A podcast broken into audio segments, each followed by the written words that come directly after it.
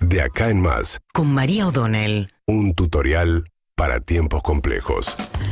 Bueno, ayer Cristina Fernández de Kirchner, como suele ocurrir eh, con sus apariciones públicas, deja algunas definiciones que eh, reconfiguran al, digamos, las expectativas de algunos de los integrantes del Frente de Todos y del gobierno en particular. A ver, se suponía que Cristina Fernández de Kirchner, según había anunciado, muy enojada después de recibir una condena por corrupción en la causa de vialidad, es una condena por defraudación al Estado que incluye también una inhabilitación para ejercer cargos públicos. Pero al ser una condena de primera instancia, la que se le dio, eh, el fallo no queda firme hasta que no llega a la instancia de la Corte Suprema, con lo cual ella teóricamente está habilitada para ser candidata el año que viene en las elecciones. Sin embargo, cuando recibe la condena y hace una declaración pública muy enojada, ella dice, no voy a, no van a poner la candidata procesada, la candidata condenada, no sé qué, no me voy a presentar a ningún cargo en ningún lado, dijo en ese momento. Ayer dice, muchos creyeron que eso fue un arrebato de bronca, pero no, yo estoy La verdad es que Cristina Kirchner no está proscripta. A ver, primero, eh, no es lo mismo una proscripción que una condena judicial que, entre otras eh, condenas, incluye la prohibición de ejercer cargos públicos. Ayer Cristina Kirchner eh, comparó esta prohibición, que todavía no está firme, que pesa sobre ella por una decisión de un tribunal, con la proscripción de Perón del año 56. El golpe de Estado que echa a Perón, de, que interrumpe el gobierno constitucional, el segundo gobierno de Perón, finalmente la llamada Revolución Libertadora con Aramburu en el año 56 saca el famoso decreto que termina prohibiendo no solamente eh, la participación de Perón en la, en la vida política argentina, del Partido Justicialista, sino incluso nombrar a Perón, nombrar a Eva, cantar la marcha peronista. De ahí viene la frase del tirano prófugo. Como los diarios no podían mencionar a Perón por nombre y apellido, una cosa absurda, le decían el tirano prófugo. Eso generó una situación muy grave para el país porque los 18 años que permaneció Perón durante el exilio, las pocas elecciones que hubo en la Argentina eran elecciones con el principal partido político proscripto y en algunos casos ganaban los candidatos radicales, pero eran además gobiernos tremendamente débiles. Entonces se alternó durante todo el periodo de proscripción del peronismo entre gobiernos civiles muy débiles o directamente gobiernos militares y dictaduras.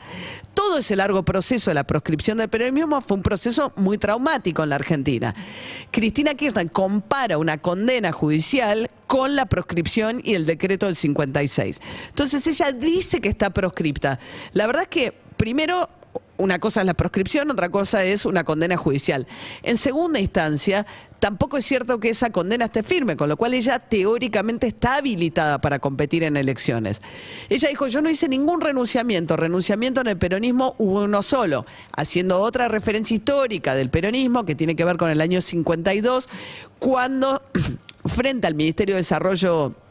social ahí en la 9 de julio, se arma ese mega acto en el que están Perón y Eva con la expectativa de la CGT de que Eva Perón fuese la candidata a la vicepresidencia para el segundo mandato de Perón. El acto termina sin definiciones, pero después Eva Perón dice, eh, seguiré luchando por, por mi pueblo, pero que no va a agarrar la candidatura. Nunca se supo si era porque Eva Perón ya sabía que estaba muy enferma o porque Perón cedió a, digamos, los sectores del peronismo que rechazaban mucho la figura de Eva Perón o él mismo no habrá querido, es otra de las hipótesis, seguir dándole eh, tanta potencia a una figura que también le competía como era la figura de Eva Perón a Perón. Pero bueno, en todo caso, esa fue otra referencia histórica que hizo Cristina Kirchner. Dijo, no, renunciamiento hay uno solo, renunciamiento es el de Eva. En todo caso, a mí me proscriben.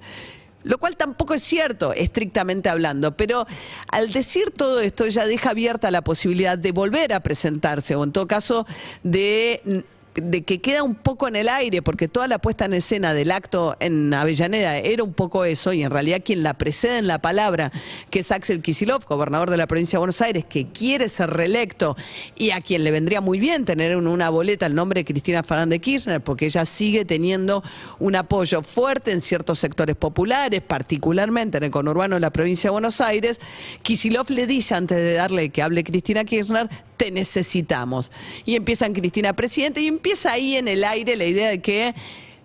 al final no hubo ni un renunciamiento ni un anuncio de Cristina Fernández Kirchner que de ninguna manera va a ser candidata al año que viene, cosa que sí había dicho, pero dicen que la proscriben, como no existe tal prohibición legal, no sabemos bien qué es lo que va a pasar, pero ella reabre la puerta. ¿Pero y cómo la reabre además?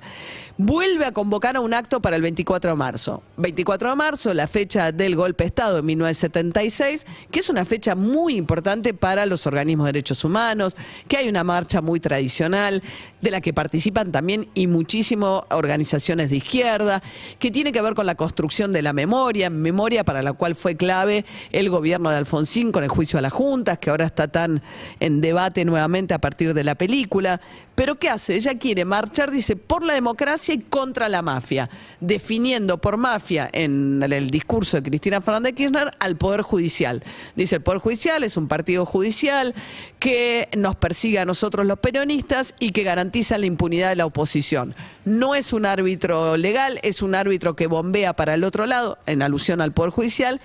y entonces ella llama a una gran convocatoria el 24 de marzo. Es muy polémico que ella pretenda redefinir de qué se trata el 24 de marzo y tomarlo como una causa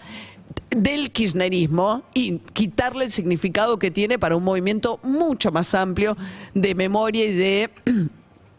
memoria y repudia lo que fue todo ese periodo que se inaugura el terrorismo de Estado con el golpe del 76. Pero en todo caso, convocando a la marcha de marzo, del 24 de marzo, que son justo las semanas previas, como ella también recordó, a lo que son las fechas de cierre de candidaturas, etcétera, da la sensación de que Cristina Kirchner con el acto de ayer vuelve a generar la expectativa de que no me saquen de escena, quizás yo me podría presentar, porque lo que está pasando es que a mí me prohíben, no es que yo no quiera, y convoca la marcha del 24 en la que algunos imaginan que podría haber una gran, este, una gran movilización de la cámpora y etcétera, pidiéndole a Cristina Kirchner que se presente como hizo ayer Axel Kisilov en el acto públicamente. Esto por un lado. Y por otra parte, Cristina Kirchner en ese mismo acto, apuntando en contra de la Corte, diciendo que le da plata a la reta para la campaña, etcétera, también tuvo sus palabras para Alberto Fernández. Como Alberto Fernández primero había dicho que no le iba a pagar a la Corte y después dijo que le va a pagar, pero con bonos, y en realidad hay una bronca más grande, menos pública, que tiene que ver con otras medidas que la Cámpora y Máximo Kirchner le venía pidiendo a Alberto Fernández que sacara, como por ejemplo restituir la ley de medios.